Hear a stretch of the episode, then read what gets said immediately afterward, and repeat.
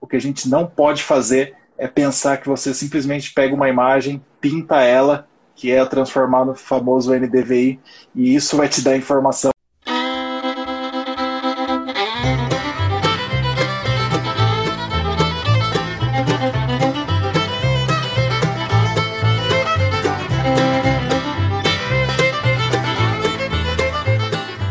Inteliagro Podcast. Inteligência agrícola no seu dia a dia. O podcast para você que é profissional ou que quer conhecer mais da agricultura digital.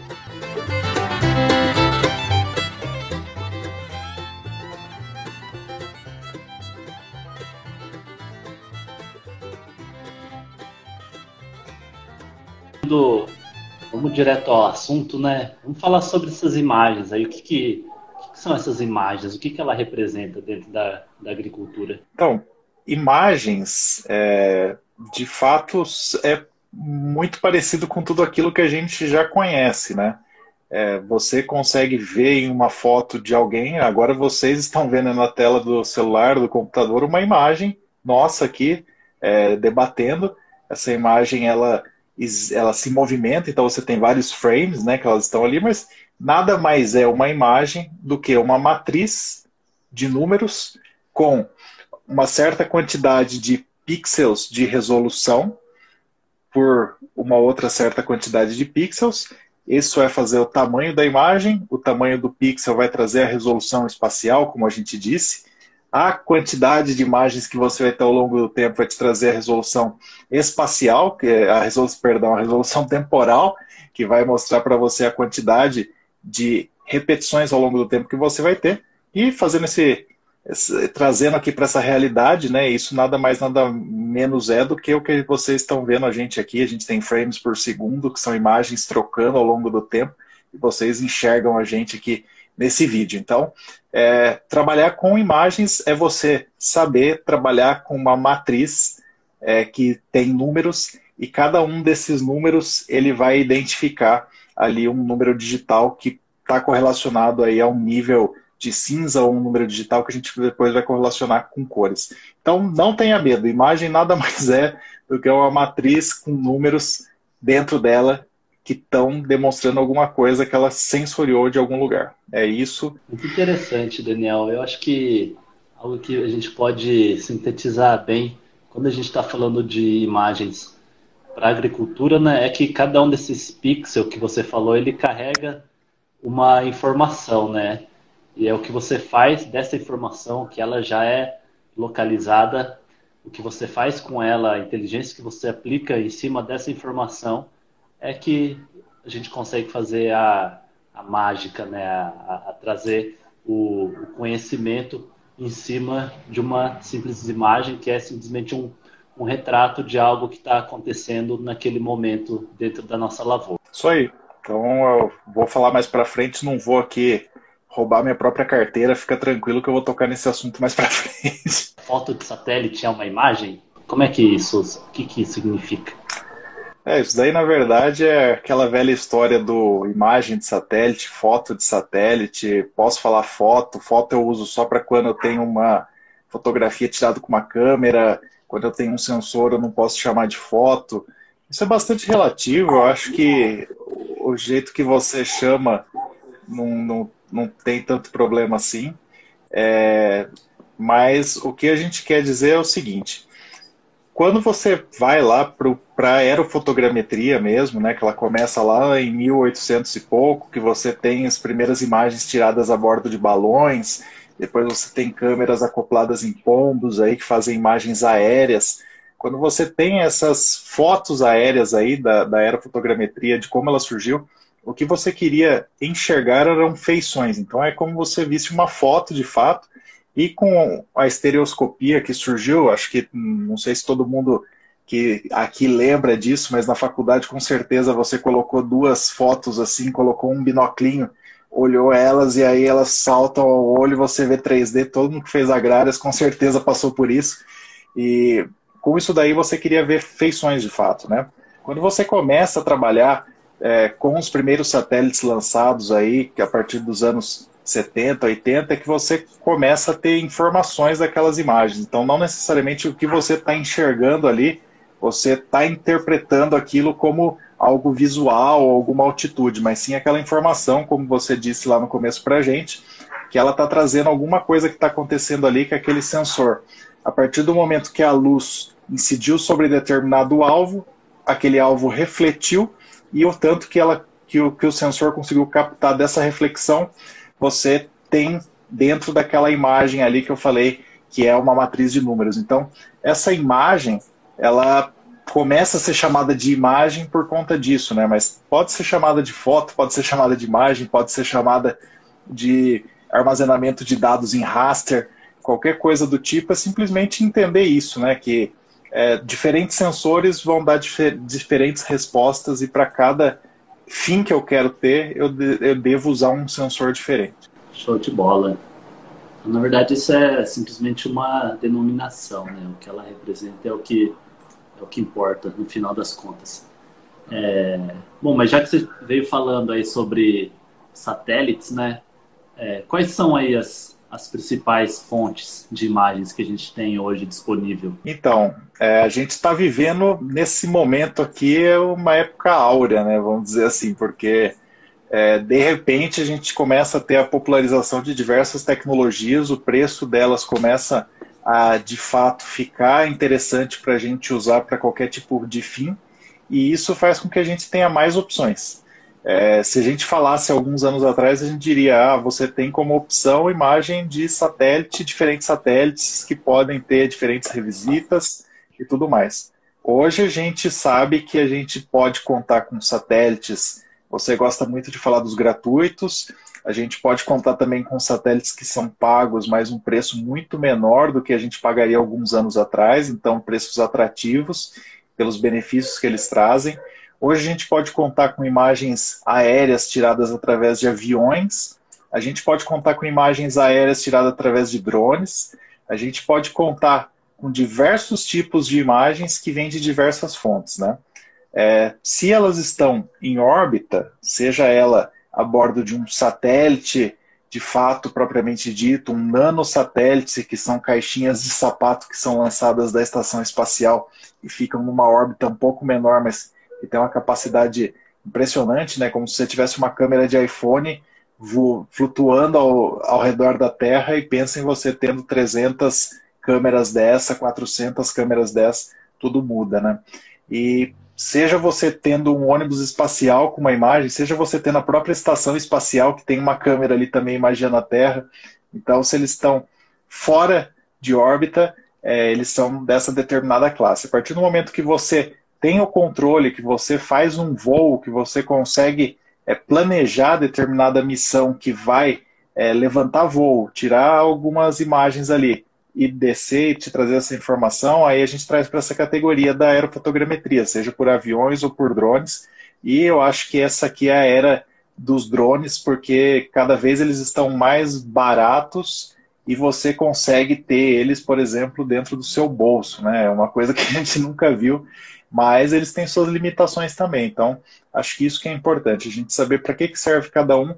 É, não tem um melhor, não tem um pior. Você, se quer ser aí alguém que trabalha com agricultura digital, tem que conhecer todos e trabalhar com alguns para não ficar fora de, do mercado, para não ficar atrasado aí nas tecnologias. Esse é, é, é o ponto aí de da onde vem cada imagem. Bom, eu acho que essa questão aí da da popularização das imagens, né, isso possibilitou um avanço enorme na, nessa questão da agricultura digital, inclusive essa disponibilização aí de muitas imagens com uma resolução temporal bem maior do que antigamente, né? Isso possibilitou também a, o desenvolvimento da, no, da, nossa startup, né? Da Paz Sempre Verde, porque graças a isso que a gente consegue ter um acompanhamento mais próximo aí do dia a dia o cara conseguir fazer o manejo das pastagens.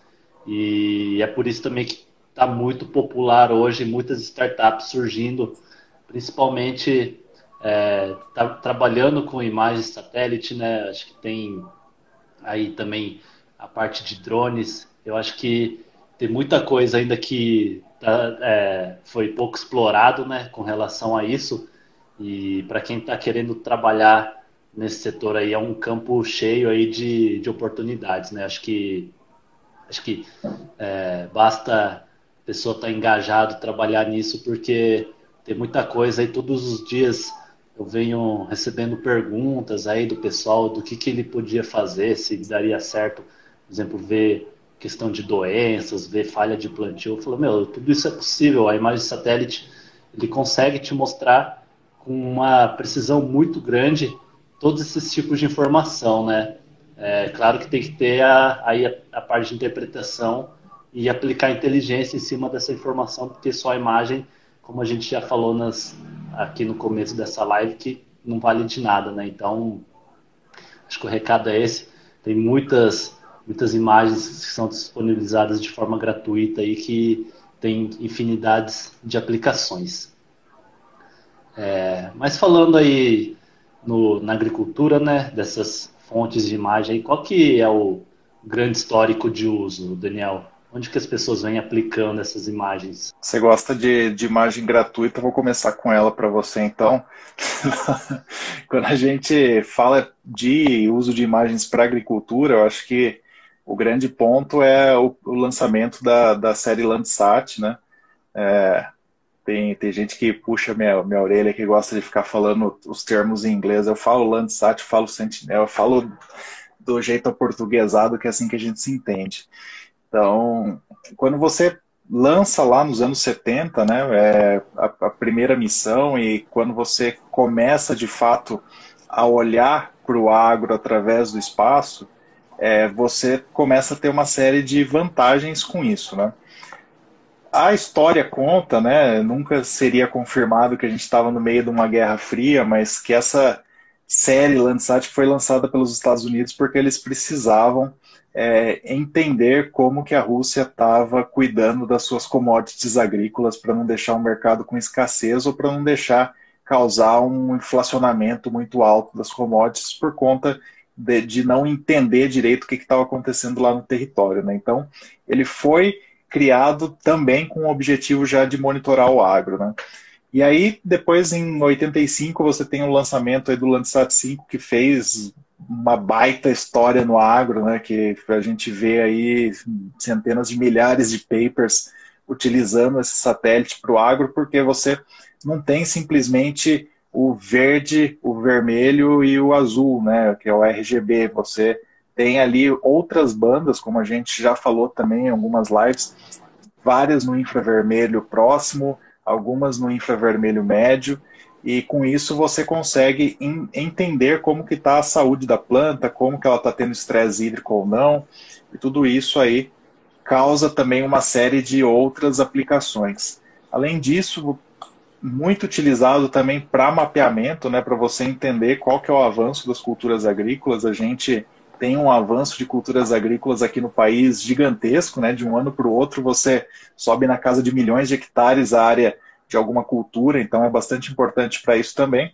E quando você começa a ter uma maior resolução espacial, ou seja, o tamanho mínimo do pixel, a quantidade de área Acesse que você nosso enxerga site www.interagro.com.br e fique por dentro das maiores aqui, tendências da agricultura então, digital. É um ah, e não esquece aqui. de seguir a gente Se nas um redes sociais. Já desse tamanho aqui você vai ter a luminária, a parede, minha cabeça e a tinta. Então, é, quanto maior for o pixel, mais você vai ter média de coisas ali dentro, e isso faz com que você enxergue as coisas mais pela média. Quanto menor ele for, você consegue enxergar outro tipo de coisa, e aí com isso você tem outras aplicações. Então, como o Fábio falou aí, ah, eu posso tentar ver doenças, eu posso tentar ver pragas, eu posso tentar ver é, falhas, falhas de plantio com imagem de satélite. Confesso para você que ainda é é um desafio e tanto aí, a não ser que você está com uma plantação bem já falhada, bem problemática, mas aí você já começa a ir para sensores que te dão maior estabilidade, que daí você sai dos satélites, então ali nos anos 2000, mais ou menos, você volta um pouco para trás, você tem vários satélites que têm um monitoramento contínuo, eles são feitos para analisar o oceano e a atmosfera, sensor modes, por exemplo, muito usado na agricultura também. Depois, em 2010, mais ou menos para frente, começam a surgir os drones caríssimos, ninguém conseguia ter acesso. Quem tinha é, vendia isso aí a preço de ouro. E, mas você já consegue ter uma série de aplicações. A falha de plantio aí em diversos setores foi muito utilizada. É, você conseguir contar árvores também para fazer inventário muito utilizado.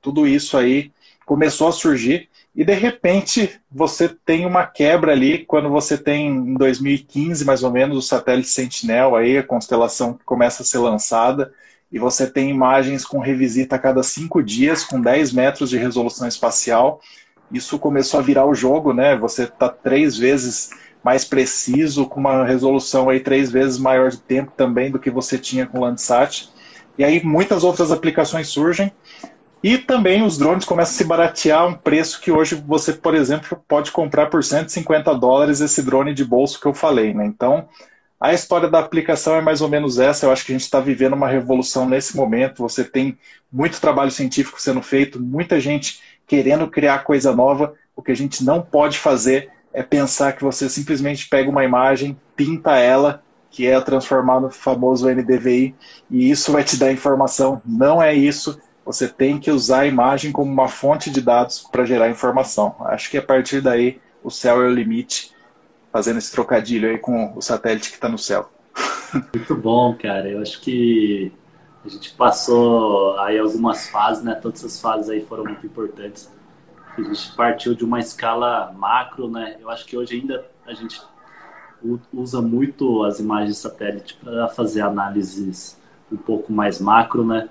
mas como você pontuou aí, com essa redução aí, né, esse, esse aumento da, da precisão, né, redução do tamanho dos pixels e redução aí da temporalidade, acho que isso está permitindo a gente já fazer é, partir mais para o nível tático e operacional, né? Então, o que antes a gente conseguiria analisar aí uma bacia ou como que se comportou uma cultura dentro de uma safra, Hoje a gente consegue enxergar já diferenças de produção, do que for que seja, dentro da mesma safra, né? dentro de uma, alguma variação dentro de alguns dias.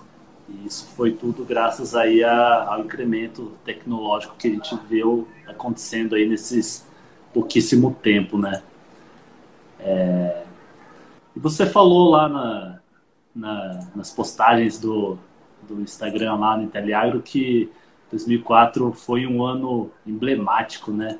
Você pode esclarecer esse mistério todo aí que você fez com, com essa postagem? É, na, na, verdade, era só para chamar um pouco a atenção de quem já conhece, não, não foi nada demais, sabe que de fato é um ano muito emblemático, que é quando o Brasil, em parceria com a China, lança o satélite Cibers, né, o satélite sino brasileiro aí, com uma política de disponibilização das imagens gratuitamente. Então, desde que o satélite ele entrou em órbita, começou a mandar as primeiras imagens, foi calibrado, o INPE começou a distribuir gratuitamente essas imagens. E aí, depois, num movimento muito bom também, no ano seguinte, em 2005, todas as imagens da história do, do Landsat também foram disponibilizadas. E o que, que aconteceu a partir desse ano? Quem trabalha com sensoriamento remoto pode pesquisar aí. Você tem um bom gigantesco de trabalhos para a agricultura utilizando sensoriamento remoto.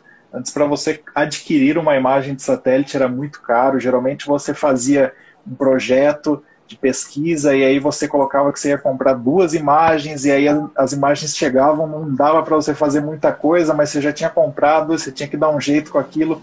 Então você tinha vários trabalhos que falavam de coisas que não davam certo, e poucos trabalhos que falavam de coisas que davam certo.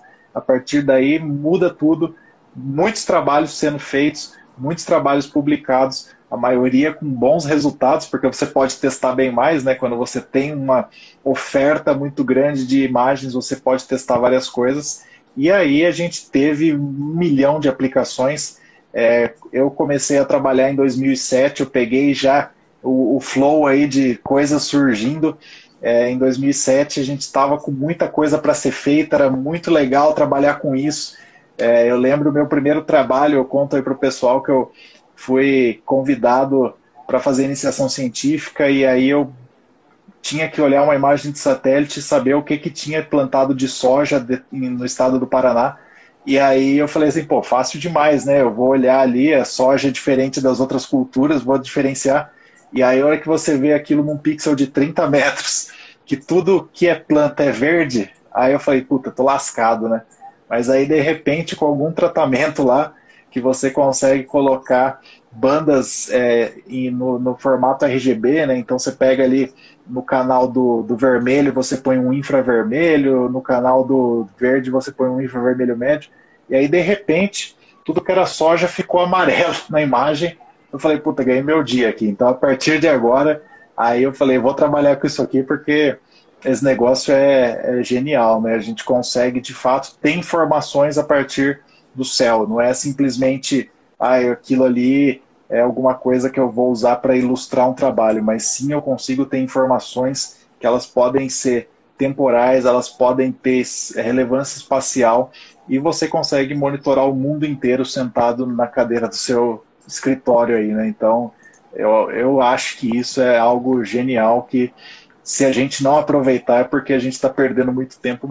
Cara, eu lembro, já está partindo aqui para o nosso final, vou contar uma história minha também quando a gente estava desenvolvendo a Passo Sempre Verde, né, eu trabalhava muito com o modelo, modelos agroclimáticos. E aí eu me lembro claramente do dia que você me mostrou. Eu ainda tinha muitas dúvidas sobre imagem satélite.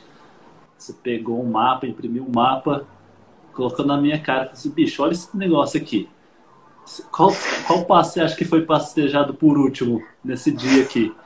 Dá para ver claramente a diferença ali de de volume de biomassa e a partir daquele dia eu falei, meu, isso aqui não tem, não tem como você discutir, isso aqui é, representa o que de fato aconteceu na lavoura. Então, é, acho que quem tem dúvidas ainda né, da, do material, da assertividade do negócio, de, da aplicabilidade, acho que você pegar uma imagem aí com uma grande resolução é, a diferença é, é, de fato ali é visual e não tem, não tem acho que não tem para onde correr. Acho que esse realmente é uma ferramenta muito poderosa aí que que eu ainda na minha opinião ainda é pouco explorado dentro da nossa agricultura que tem muita aplicação ainda potencial e, e acho que a gente está apenas no início desse processo e só pegando isso aí, Fábio, além disso, né, você falou aí é algo que visualmente estava fácil de ver, mas o interessante foi a gente criar um índice de, de pastejo ali, né? Então, usando os valores mesmo dessa matriz, que é a imagem que eu falei para você, a gente conseguiu ali pegar para cada um dos piquetes qual era o índice de pastejo, todos eles matematicamente diferenciáveis, e acho que isso que faz toda a diferença quando a gente pensa em escalar a solução, né? Não simplesmente ali é, a gente vê, óbvio que qualquer solução que eu começo, se ela não faz sentido na micro escala, não tem porque eu já querer começar escalando. Eu acho que também é, a gente deixa para outro dia isso daí, mas tem muita gente que começa a trabalhar com sensoramento remoto e já quer ir para o R, quer começar a pegar mil imagens, quer fazer série temporal e às vezes não faz o menor sentido aquilo que ela está fazendo. Então, faz um micro escala, faz um MVP ali da sua pesquisa, do seu trabalho, de qualquer coisa, deu certo, vai para frente. Senão, você só está montando uma pilha de dados que não servem para nada e você vai se frustrar um pouco. Então, é, eu acho que, que é bem legal ir para esse lado aí e sempre pensando nessa coisa da matemática por trás de tudo isso. Né? Eu acho que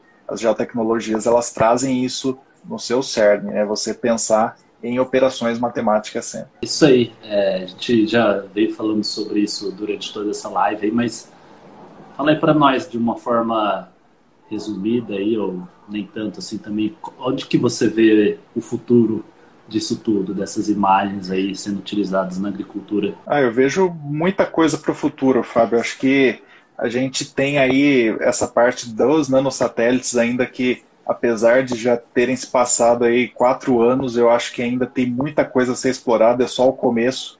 Então, eu aposto bastante nisso. A integração de sensores, então você conseguir fazer um monitoramento em macro escala e partir para micro escala de uma maneira natural. É, isso eu quero dizer o seguinte: não precisa ter uma resolução de meio centímetro se você quer monitorar, por exemplo, biomassa de um talhão de 200 hectares. Você só está criando muito dado para algo que você não precisa. Então, a gente pode partir lá do começo, lá usando uma imagem que tem um pixel de 300 metros, depois uma imagem que tenha um pixel de é, 30, depois eu vou para de 10, aí se eu quero maior resolução temporal eu continuo lá nos 100 metros, 250 metros, se eu quero uma maior resolução espacial, aí eu desço de escala, eu posso usar os, os satélites da constelação do Sentinel, e a partir daí eu penso no que eu vou fazer, né? Então eu já começo a entrar aí na parte que as imagens elas têm um custo, então eu me planejo e tento ver o que, que eu vou entregar ali. Então aí você começa a integrar coisas. É, eu aposto muito ainda na integração com radar. Eu acho que imagens de radar são sensor, radar, para quem não conhece, são sensores ativos, né? O sensor ativo ele lança energia no alvo e ele capta essa energia novamente. O que, que isso tem de bom?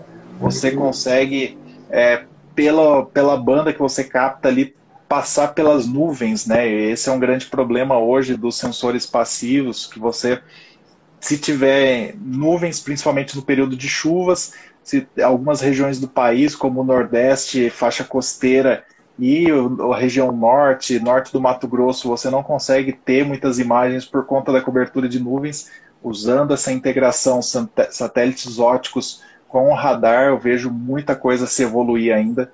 Os drones também, eu acho que tem muita coisa para se fazer. Eu acho que as pessoas têm utilizado eles aí para uma operação de scouting, de você reconhecer áreas de um jeito interessante. Mas eu acho que essa parte de sensoriamento para drone também está só começando. Então, cada vez mais você tendo sensores de pequeno porte, de baixo custo, que são confiáveis, né? Tem muitos sensores aí que, infelizmente, custam caro e não são nada confiáveis mas aqueles que são confiáveis estão surgindo cada vez mais e isso aí vai ser bastante interessante. Você pegar sensores é, e mandar para o espaço na forma desses nanosatélites aí, sem precisar ter uma grande companhia para isso, a gente já está vendo algumas soluções surgindo a partir daí. Então você faz alguns convênios com empresas que lançam nanosatélites. Se você tiver um sensor muito legal, então, eu tenho um sensor hiperespectral que eu preciso ver duas faixas aqui de bandas para quem não sabe, hiperespectral é que você tem muitas faixas do espectro sendo é, utilizadas ali dentro, então às vezes de 2 em 2 nanômetros, 5 em 5, tanto faz. Mas ah, eu preciso para tal fim usar essa e essa faixa que não tem nos satélites normalmente, não é o infravermelho próximo ou médio, é, é essa partezinha simplesmente. Faz um sensor, bota em órbita e isso aí vai começar a captar imagens ali para você. Então, eu vejo muitas aplicações ainda para surgirem. Eu acho que as pessoas estão muito ligadas ainda àquilo que já existe. NDVI, como eu falei várias vezes já, um negócio que foi criado na década de 70, poderoso pra caramba, muito legal, eu uso todo dia, mas não dá para usar só isso. Se você ficar usando só NDVI, você vai esbarrar na mesmice, todo mundo fazendo, é commodity já. Você faz pelo celular em 40 segundos, como eu já provei para Fábio algum tempo atrás. Então, você tem que ir além. Para ir além, você precisa começar a juntar coisas, entender que a imagem é uma fonte de dados georreferenciada e a partir daí vai para cima que tem muita coisa para ser feita. Oh, muito bom, cara. Eu concordo total. É interessante essa questão da, da resolução, né, da utilização também. É, eu gosto sempre de falar do nosso nosso caso, né, porque a gente fez isso na prática, então a gente tem um pouco de conhecimento de causa porque quando a gente foi validar a nossa solução lá para fazer o monitoramento da pastagem, a gente usou, testamos com drone e com as imagens satélite, né? E o drone, se eu não me engano, a nossa resolução que a gente está pegando era de 2 centímetros. E a gente percebeu que para utilização aí para medição de, de biomassa, essa, esse nível de precisão ali não era necessário, né? A gente estava simplesmente amontoando aí um mar de informações que, no final das contas, a diferença ali na, na acurácia do negócio, ele, ele não, não, não valia a pena. Tem outros benefícios, obviamente, né? Você falou aí do radar que ele, ele, não, ele ganha dessa limitação que a imagem de satélite de forma passiva tem, que é quando tem, tem nuvens, né? E o Brasil é um, é um local que a gente tem muito problema com problema, né? Mas muita ocorrência de, de nuvens. Então, dependendo do tipo de manejo, da forma que você vai aplicar essas imagens satélite, isso de fato pode ser um problema. E por último também achei fantástico essa sua colocação de pensar um pouco mais para frente, né? Pensar, apesar de ter muita coisa para ser desenvolvido ainda com essas imagens que a gente já tem disponível, mas é pensar um pouco mais para frente, né? Já tem aí os, o exemplo dos lidars, né, que é utilizado aí nos carros. Isso se, se baratear o custo dele e, e alguém conseguir colocar isso em órbita de uma forma é, viável economicamente, que seja aplicável aí para o caso de agricultura. Então, isso daí vai criar uma precisão muito grande, né? A visão computacional também, que a gente vê muita coisa acoplado em tratores hoje para fazer contagem de frutos, contagem de número de plantas, ver biomassa de florestas. Acho que isso, se a gente conseguir colocar aí imagens satélite, isso ganha uma escalabilidade fenomenal. E aí, o, de fato, acho que o céu, o céu é o limite. A gente tem muita coisa aí que pode ser desenvolvido, muito avanço ainda que, que é possível de ser chegado utilizando aí a, o poder das imagens, né? Acho que esse é o recado, né? A gente já avançou bastante no, no nosso horário aqui. Obrigado a todo mundo aí que, que acompanhou a gente. Se tiver dúvidas ainda, pode mandar perguntas aí, pode mandar no Instagram, manda aqui no YouTube e também no Facebook. A gente vai colocar em todas as nossas plataformas. A gente está no Spotify também, né? Não pode esquecer de, de falar. Mas estamos à disposição aí. A ideia aqui, de fato, é criar um ambiente de discussão, pensar em formas inovadoras de melhorar a nossa agricultura. E, Daniel, me despeço de você, deixe seu recado aí pro pessoal e vou ficando por aqui. Show de bola, Fábio. Obrigadão aí por trocar essas ideias comigo. Acho que é muito legal falar de imagem satélite, algo que eu sou apaixonado, então não tem como não falar demais. É, quem quiser falar um pouquinho mais sobre qualquer um desses assuntos, me chama lá no, no Instagram do Inteliagro, pode me chamar no meu LinkedIn também, fica aí à vontade. Acho que o importante é a gente continuar nessa troca de, de experiências, troca de informações, e isso vai mudar o jogo da agricultura digital, é, sendo colaborativo, é sendo cada vez mais é, amplo na sua abordagem, sempre pensando aí que você não pode fazer as coisas de qualquer jeito, você tem que ter critério, tem que ir para cima.